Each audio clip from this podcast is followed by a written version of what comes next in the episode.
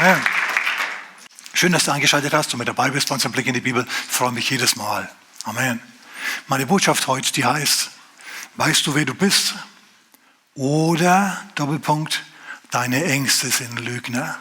In meinem Büro habe ich ein, eine Pflanze stehen, einen total unscheinbaren Kaktus. Der Kaktus, der sieht so langweilig aus, das könnt ihr euch überhaupt nicht vorstellen. Nur zweimal im Jahr, wenn es darauf ankommt, zu Weihnachten und zu Ostern ungefähr, explodiert dieser Kaktus in einer Blütenpracht.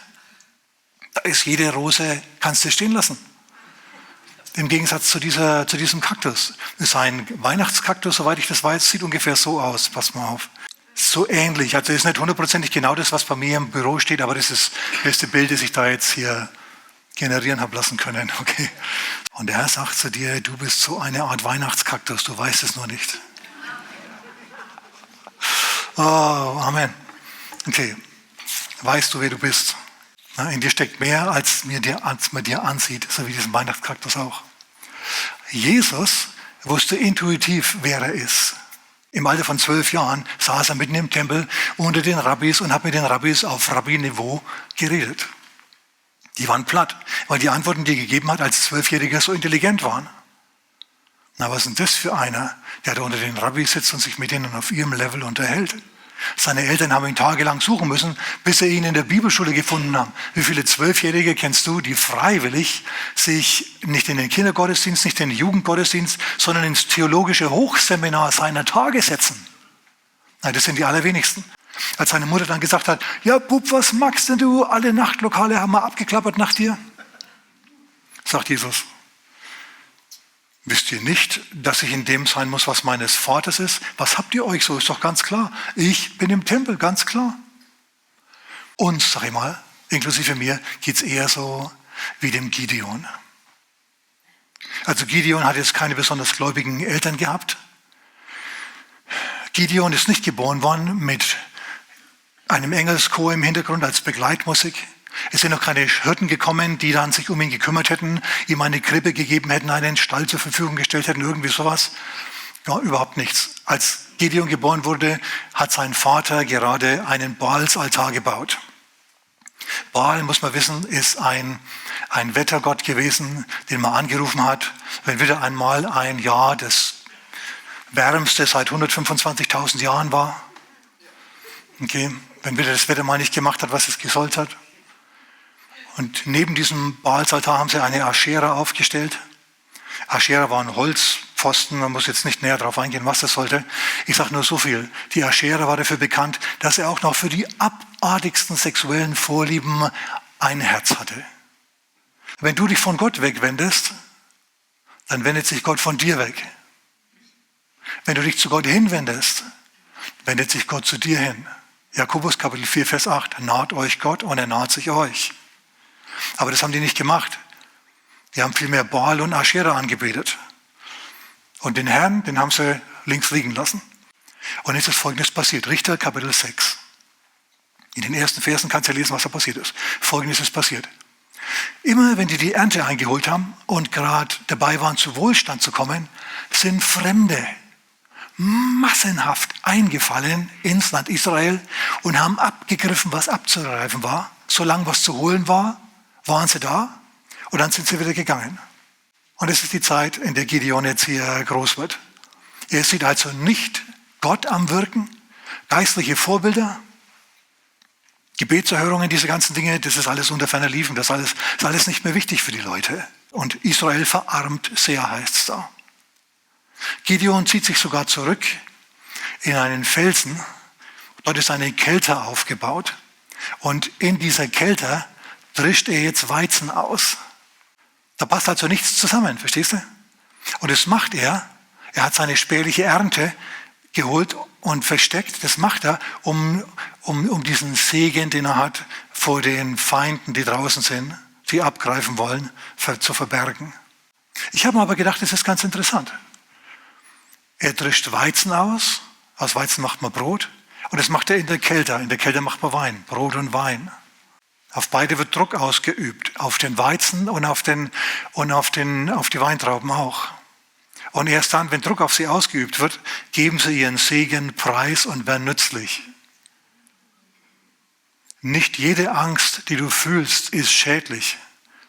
Nicht jede Angst, die du hast, ist eine Warnung von Gott. Lass es, lass es. Im Gegenteil, manchmal kommt Gott und will was von dir in solchen Drucksituationen, in denen du dich nicht besonders gut fühlst. Also nochmal, die Gesamtsituation Israels ist, ist, extrem unbefriedigend. Und es geht jetzt jahrelang so, es geht sieben Jahre so, dass sie ausgeplündert werden, dem falschen Gott nachfolgen und so weiter, bis sie endlich die Schnauze voll haben und anfangen zu beten, den Herrn anzurufen. Schau, die Sache ist nämlich die, die Leute wissen schon, wer Gott ist. Sie rufen ihn nur nicht an. Aber dann, wenn es wirklich darum geht, dann schreien sie eben doch zum echten Gott, zum wahren Gott und nicht mehr zum falschen. Im Hintergrund zieht Gott jetzt natürlich die Strippen. Jetzt pass auf, was er macht. Unser Gideon, der steht jetzt also in seinem Felsgelass, ja, und in, äh, in seiner Kälte drinnen und drischt dort Weizen. Und plötzlich kommt ein Engel des Herrn, noch unsichtbar, und setzt sich an die Kälte hin und fängt plötzlich an, was zu sagen. Der Herr ist mit dir, du siegreicher Held. Gideon schwitzt ja, er hat ein hochrotes Gesicht, Stroh hängt ihm im Haar und überhaupt, er ist unordentlich beieinander. Und er schaut den Fremden an und er sagt, Entschuldigung, wo kommst du denn her? Wenn der Herr mit uns ist, warum hat uns das dann alles getroffen? Gott hat uns verlassen. Und hast du neulich diesen Propheten gehört? Der hat gesagt, Gott hat uns verlassen. Früher, als Mose da war, da sind Zeichen und Wunder passiert. Oh ja, da hat Gott geredet. Und später einmal, wenn der Messias kommt, dann wird Gott wieder wirken, dann wird er Zeichen und Wunder tun, dann werden wir die Worte Gottes hören. Aber jetzt, jetzt ist nichts. Wie viele Leute kenne ich, die genau mit dieser Haltung durchs Leben gehen? Ja, damals war was. Und es wird mal wieder was sein, wenn der Herr wieder da ist. Aber jetzt, jetzt ist nichts. Stimmt nicht. Jesus ist dasselbe gestern, heute und in Ewigkeit. Und ich sage dir mal eins, in meinem Leben wirkt er. Und er will auch in deinem Leben wirken. Deswegen bist du hier, deswegen hörst du diese Botschaft. Heute ist dein Tag des Heils, heute ist dein Tag des Durchbruchs. Amen. Warum ist uns das alles passiert? Warum hat, er, hat, er, hat, er, warum hat der Herr das zugelassen? Sag mal mit mir. Taten haben Konsequenzen. Okay, wenn du das eine tust, dann hat es die einen Konsequenzen. Wenn du andere Sachen tust, hat es wieder andere Konsequenzen. Aber Taten haben Konsequenzen. Und Gott wird deine Entscheidungen nicht in Frage stellen. Er wird sie nicht neutralisieren. Er wird ganz einfach sagen, gut, das war deine Entscheidung. Jetzt musst du damit leben. Allerdings kannst du umkehren zum Herrn und kannst ihn um Hilfe bitten. Und dann hilft er dir. Und dann wird es wieder leichter. Aber bestimmte Dinge, die musst du dann halt durchleben. Wenn ein Volk von Gott abfällt, dann steckt es zum Schluss in den Felsen fest und schlägt Weizen aus in der Kälte. Okay? Da passt nichts zusammen. Wenn Gott mit uns ist, warum lebe ich dann hier? Warum bin ich dann hier? Muss mich verstecken, ja, damit keiner mein Zeugs klaut.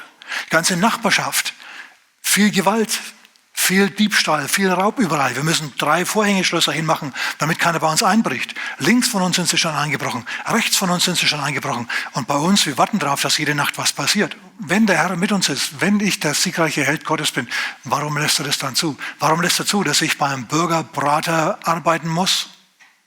Für den Mindestlohn. Ich mit meiner Begabung. Naja. Es ist so, schau, dass, dass du möglicherweise in deiner in deiner Mindestlohnidentität feststeckst, während der Herr schon längst eine Unternehmeridentität für dich hat. Die Frage ist jetzt, ziehst du dir das an? Gideon schlägt mit seinem Dreschflegel auf das Getreide ein, aber eigentlich schau, wird auch er selber gedroschen von den Umständen des Lebens, von den Midianitern und Amalekitern, die ein, einmarschieren ins Land und, und plündern, was das Zeug hält. Er befindet sich auch unter Druck. Er steht in der Kälte in der normalerweise Druck ausgeübt wird. Und er ist selber so eine Weintraube, auf die jetzt Druck ausgeübt wird. Und du sagst, ja, kann ich mich damit identifizieren? Auch bei mir ist es genauso. Auf der Arbeit wird auch Druck auf mich ausgeübt. In der Familie wird auch Druck auf mich ausgeübt. Und er sagt zu dir, du packst es, in dir steckt mehr, als du denkst. Du musst nur wissen, wer du bist. Du bist ein siegreicher Held und du sagst, nein, ich bin ein Loser. Nein, das bist du nicht. Wenn Gott sagt, du bist ein siegreicher dann bist du das auch. Israel ist der Weizen, der gedroschen wird. Aber dieser Druck, der ausgeübt wird, der sorgt dafür, dass sie in ihre eigentliche Bestimmung kommen. Der Druck, den du spürst, der hilft dabei, dich in deine eigentliche Bestimmung hineinzubringen. Du fühlst dich unter Druck, du ist alles unbequem, aber der Herr sagt, hey, ich habe die Hand drauf. Ich habe die Hand drauf. Bekenn du, dass du ein starker Held bist in mir, dass du es packst, dass du es kannst und du wirst sehen, wie ich dir helfen werde, wie ich dich bewahren werde, wie ich dir Erfolge gebe, von denen du nur träumen kannst. Und wie gesagt, Gideon lamentiert, aber zum Schluss akzeptiert er eben dann doch. Er sagt, also gut. Er bringt Gott ein Opfer dar und der Engel, der berührt dieses Opfer mit seinem Stab. Dann geht es in Flammen auf und Gideon erkennt, oh, Gott hat zu mir gesprochen. Wow, Gott hat zu mir gesprochen. Ich bin also ein siegreicher Held. Schau, Gideon war in einem Gottesdienst, in dem über diese Dinge gepredigt wurde. Du bist ein siegreicher Held. Und er hat sich das angezogen. Er hat gesagt, ja gut, das hat mich jetzt irgendwie innerlich berührt. Ich muss sagen, ja, okay, das findet einen Widerhall bei mir. Ich ziehe mir das an. Wenn er sagt, ich bin ein sicherer Held, dann bin ich das. Okay, gut. Und dann kommt dann das nächste. Gott spricht zu ihm in der Nacht und sagt zu ihm, reiß diesen Baalsaltar nieder und die Aschera hau um. Und er denkt sich, auwe, ich soll mich öffentlich gegen den Klimagötzen stellen und öffentlich gegen, gegen diesen äh, Super-Sex-Götzen. Zumindest in meiner Familie hier Klarschiff machen und sagen, was Sache ist. Ui, ui, ui. Er hatte Angst, aber er hat es gemacht. Und dann kamen auch die Leute am nächsten Tag, hey, wir hatten diesen Altar umgerissen. Wir hatten sich hier so ausgesprochen gegen unsere Götzen. Ja, das war der Gideon. Ja, dann, dann will ich, dass der jetzt gefeuert wird und dass seine Existenz vernichtet wird. Wir müssen ihm das Konto sperren und überhaupt. Und der Vater von Gideon, der sagt, hey, ihr ergreift, ihr ergreift Partei für diesen Gott, für diesen Baal? Ne, ich sage euch mal eins. Wenn das ein Gott ist, dann soll er gefälligst sich selber um seinen kaputten Altar kümmern und den Gideon bestrafen. Der Bub, dem passiert nichts, verstanden? Und alle sagen allzu gut. So, anstatt dass Gideons ähm, Existenz jetzt vernichtet worden ist, ist er vielmehr beschützt worden und bestätigt worden. Er hat sich klar und deutlich für Gott ausgesprochen und gegen den weltlichen Irrsinn. Man wollte ihm schaden, aber man konnte es nicht, Gott hat es nicht zugelassen. Schau, nochmal. Bisher war es wirklich so, dass Gott weggeschaut hat und das Land immer weiter verfallen ist, bis es große Probleme hatte. Aber jetzt hat Gott sich wieder dem Volk zugewendet. Das war ein Wendepunkt. Das war eine, ein Paradigmenwechsel. Jetzt ist wieder der Tag des Heils. Jetzt hat Gott zu einem Mann gesprochen und der setzt sich durch und der legt los und der wirkt jetzt Befreiung. Und ich habe so in mir das Gefühl, ja, ich bin heute ein Engel des Herrn und du bist Gideon. Und es ging lang genug jetzt bergab mit dir, aber der Herr sagt zu dir, hey, du bist ein siegreicher Held, Gott ist mit dir. Heute ist dein Wendepunkt. So. Gideon ist also im Kleinen zunächst einmal gehorsam. Er sagt, ich stehe für Gott ein und nicht für den ganzen anderen Quatsch. Und plötzlich finden sich Leute, die das genauso sehen. Und der Ruf Gideons geht aus ins Land. Oh, Gideon, Gideon, Gideon, der, der kümmert sich nicht darum, was die Leute denken, sondern der geht mit Gott. Der sagt, was Sache ist. Auch wenn es unbequem ist. Und eigenartigerweise passiert ihm deswegen nichts. Kein Schaden. Aber Gideon ist immer noch ängstlich. Er hat diesen Ballsaltar umgerissen, hatte Angst und es ist alles gut gegangen, aber er hat immer noch Angst. Denn jetzt kommen wieder die Medianiter, jetzt kommen wieder diese Massen von Menschen ins Land, die hier nichts zu suchen haben, die wieder abgreifen wollen, wie verrückt. Die sollen jetzt zurückgetrieben werden. Aber es sind gigantische Massen, die da kommen. Die kann man nicht einfach so wegtreiben. Und Gideon hat Angst. Er sagt, oh Herr, ich weiß, dass du zu mir gesagt hast, ich bin ein siegreicher Held und es ist ja auch schön und hm, hm, hm, hm aber Herr, jetzt geht es um die Wurst. Herr, Herr, pass auf, Herr, wir machen so. Ähm, ähm, siehst du dieses Schaffell hier? Wenn du wirklich diese Feinde, diese 150.000 Feinde in meine Hand geben willst, dann, dann lass doch, wenn der Tau in der Nacht kommt, alles nass werden, nur dieses Fell nicht, das nass trocken sein. O Herr, du weißt, ich bin der Letzte in meinem Stamm und mein Stamm ist der Letzte im ganzen Land. Wir sind die Letzten. Herr, hilf, Wir haben keine geistlichen Vorbilder, an denen wir uns orientieren können. Herr, wir lernen das kleine Einmaleins jetzt, das geistliche kleine Einmaleins von neuem. Herr, und Gott erhört ihn. Er lässt also den ganzen Boden nass sein und das Schaf fällt trocken. Und dann sagt er, Gideon, der Glaubensheld, ja, könnte ja Zufall sein. Na? Wir haben gebetet, er ist geheilt worden, könnte ja Zufall sein. Hm. Okay, Herr, äh, noch mal was. Ich habe immer noch Angst. Aber Herr, diesmal machen wir es anders. Diesmal ist der Boden trocken und das Fell ist nass. In anderen Worten genau das Gegenteil von dem, was er vorher gebetet hat. Herr, äh, wenn du das passieren lässt, hm, würde meinen Glauben helfen, Herr. Und der Herr lässt es passieren. Das hat im Großen und Ganzen überhaupt keine große befreiende Wirkung hier jetzt aufs Volk. Es stabilisiert nur das, die Gemütslage von, von unserem Gideon. Gideon hat einen Auftrag von Gott. Gideon hat eine Kraft von Gott. Der Geist Gottes hat ihn schon umkleidet. Er hat den Engel des Herrn gesehen und er fürchtet sich immer noch. Und macht hier kleine Geschäfte mit Gott. Auf unsere Situation übersetzt kannst du das so sehen. Schau nach den kleinen Gebetserhörungen, nach den kleinen Zeichen Gottes aus, die er dir gibt. Ein, ein besonderes Gelingen, wo was schwierig war und, und du hast eilig gehabt, musstest, was weiß ich, ganz dringend auf irgendeine Behörde oder auf die Arbeit, kommst schon ein wenig zu spät, fast. Aber genau da ist einer aus, dem, aus der Parklücke gefahren und du konntest direkt vorm Laden oder vor der Firma parken, konntest reingehen und warst noch pünktlich in der Besprechung. Schau, das ist eine Kleinigkeit. Aber an solchen Sachen kannst du auch die Gunst und die Hand Gottes sehen. Halt nach solchen Dingen Ausschau. Sag nicht nur, ah, wo ist Gott ja, in dieser Situation. Nee, nee, nee. Wir wollen uns den Geist des Glaubens aneignen, die Optik und die Perspektive des Glaubens, die das Leben verändert und die das Reich Gottes hier auf der Welt hier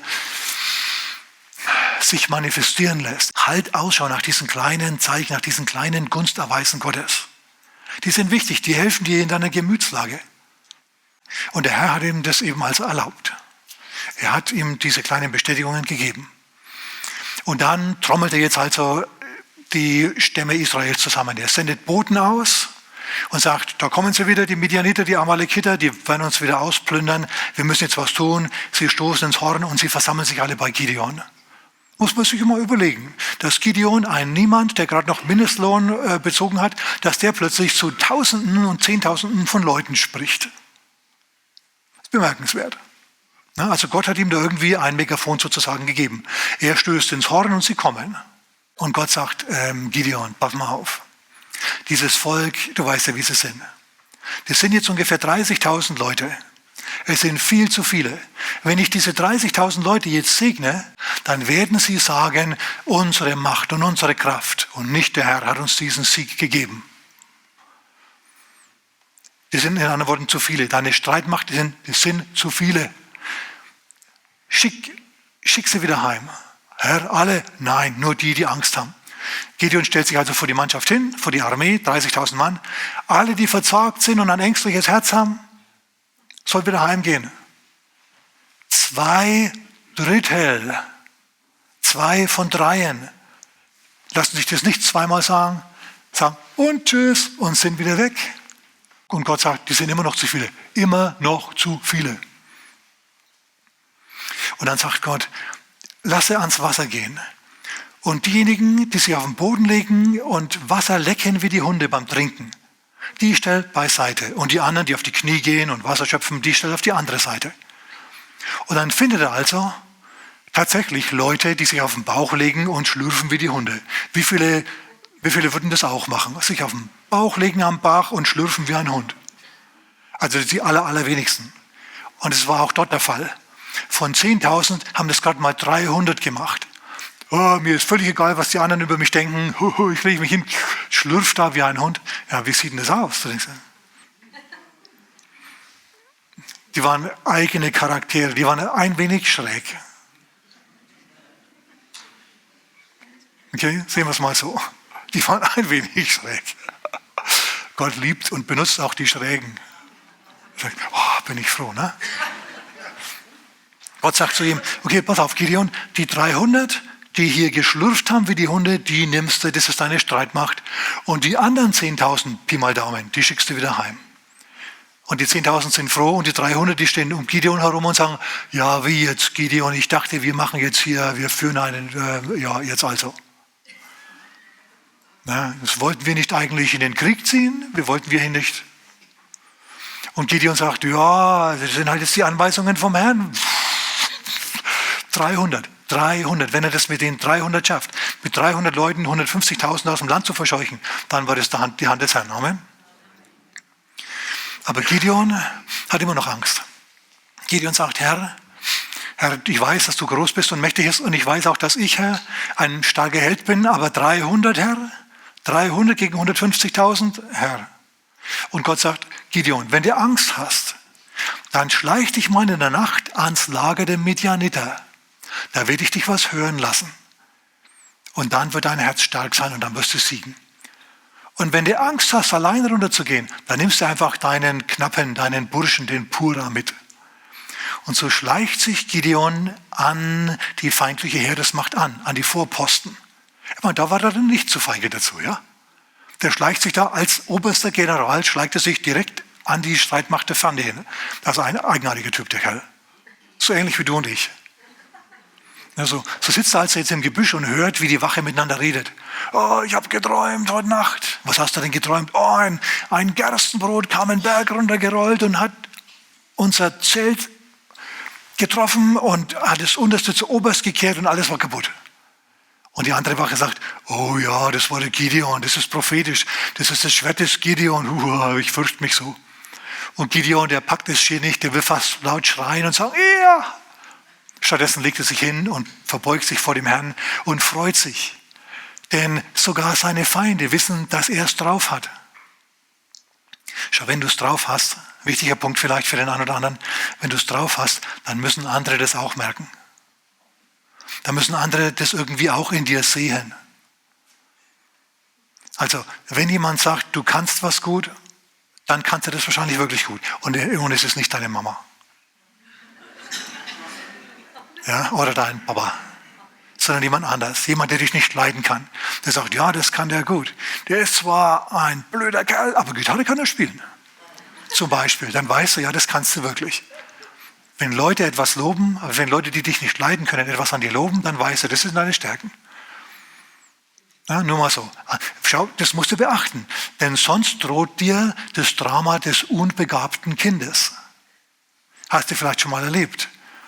Wenn ein Kind gedacht hat, es kann gut singen, vielleicht in der Schule oder so, zu einer Weihnachtsfeier, dann, dann stellt sich hin und, und fängt an zu singen, während die Klavierbekleidung im Hintergrund spielt. Und das Kind singt schräg und schlecht, aber es denkt, es ist also Maria Callas. Ja, und alle tun sich schämen, das nennt man dann Fremdschämen. Du schämst dich für die Person, die da vorne steht und denkst, ja, hoffentlich ist es bald aus. Ja. Das möchte der Herr dir ersparen, okay?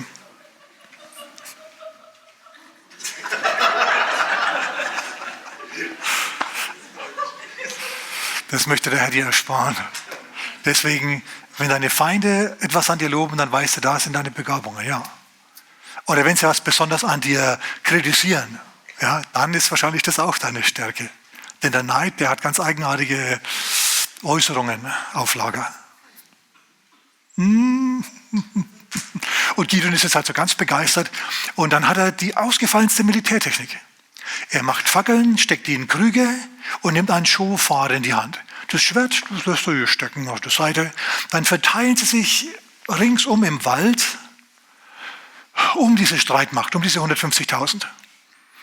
Und an einem bestimmten Moment zerbrechen sie diese Tonkrüge, die die Flammen verhüllt haben bisher machen also einen Lärm, ein Geklirre, ein Gemache und Gedue und dann schwenken sie mit ihren Fackeln und dann stoßen sie ins Horn und dann schreien sie laut für den Herrn und für Gideon.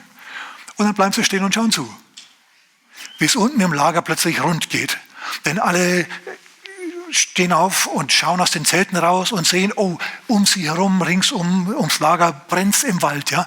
In anderen Worten, die Israeliten, die greifen jetzt an, wir sind geliefert, wir sind geliefert. Die Feinde sind so verwirrt, dass sie das Schwert zücken und, und sich gegenseitig erledigen. Die Feinde, die sich selber erledigen, sind mir die Liebsten. Amen. Und Gideon, was macht der? Oh, Happy Day, der fuchtelt hier mit seiner Fackel und bläst ab und zu mit seinem Schofahorn und freut sich, dass die Feinde sich selber besiegen. Gideon muss nicht kämpfen. Das Schwert bleibt in der Scheide. Er muss selber nicht kämpfen. Ist doch der Hammer, oder? Ist doch absoluter Hammer. Gott macht plötzlich Dinge durch ihn, die er gar nicht kann. Er dreht ein Rad, das ihm viel, viel zu groß ist. Mit 300 Mann schlägt er 120.000, die an dem Tag sterben. Feinde, die sind neutralisiert, kommen nie mehr, es gibt sie nicht mehr. Jetzt, wo er mal gesiegt hat auf breiter Front, jetzt, wo er mal das ganz große Rad gedreht hat, jetzt, wo er mal gebetet hat und Gott hat ihn erhört und es hat geklappt, jetzt ist er nicht mehr ängstlich. So, das kannst du nur mit Gott machen. Das, ihr Lieben, ist die Kraft des Glaubens. Wenn du trotz deiner Furcht, die du jetzt im Moment empfindest, trotz deiner Ängste in die Gänge kommst und deine Aufgabe angehst, in diesem Arbeitsplatz bleibst, in dieser vielleicht im Moment schwierigen Ehe bleibst, dann wird der Herr die Türen aufmachen und es wird ein Segen über dich kommen, der Dinge möglich macht, die du jetzt noch nicht fassen kannst. Und warum? Weil Gott mit dir ist, weil plötzlich er dir Türen aufschließt, Kräfte freisetzt und dir Erfolg gibt, wie du das noch nicht erkannt hast vorher. Das ist das Wort des Herrn für dich heute. Und zum Schluss, ne, gehst du in viel, viel größere Schwierigkeiten. Vollkommen ohne Angst. Kühn in deiner neuen Identität in Christus, in deiner neuen Identität. Jo, ich bin tatsächlich ein starker Held. Gott ist tatsächlich mit mir. Bisher hat Gott tatsächlich nicht geredet und nicht gesegnet. Aber jetzt redet er und jetzt segnet er. Und jetzt sagst du Ja dazu. Jetzt bleibst du nicht in der alten Identität verhaftet, der Verlierermentalität, sondern in der, jetzt ziehst du dir die Siegermentalität an. Amen. Und jetzt kannst du das. Jetzt bekennst du vor dir selber, hey, ich mag jetzt vielleicht in einem Mindestlohnjob feststecken. Ich mag jetzt vielleicht ein totaler Niemand sein. Aber heute ist der Tag des Heils. Heute erhört Gott meine Gebete. Heute schafft er mir Raum. Stück für Stück nehme ich Land Gottes ein. Stück für Stück gibt ihr mir den Sieg. Und dann gehst du voran. Und du kannst diese Kraft Gottes in dir drinnen haben. Du kannst ein siegreicher Held sein und es nicht fühlen. Es nicht merken. Dich überfordert fühlen. Und trotzdem ein siegreicher Held sein. Für manche von uns ist das ein ganz, ganz wichtiges Wort heute Morgen. Du kannst dich vollkommen überfordert fühlen, wie Gideon, und trotzdem ein siegreicher Held sein. Nur, gib deinen Überforderungsgefühlen nicht nach. Schau nach den kleinen Gebetserhörungen, nach den kleinen Gunsterweisen, die Gott dir gegeben hat. Und dann tu das, was er dir aufgetragen hat. Du weißt, was er dir aufgetragen hat. Ich muss das gar nicht sagen. Ich muss da gar kein Beispiel bemühen. Du spürst es im Herzen. Du weißt, was die Aufgabe ist, vor der du dich fürchtest, aber die der Herr möchte, dass du bewältigen tust.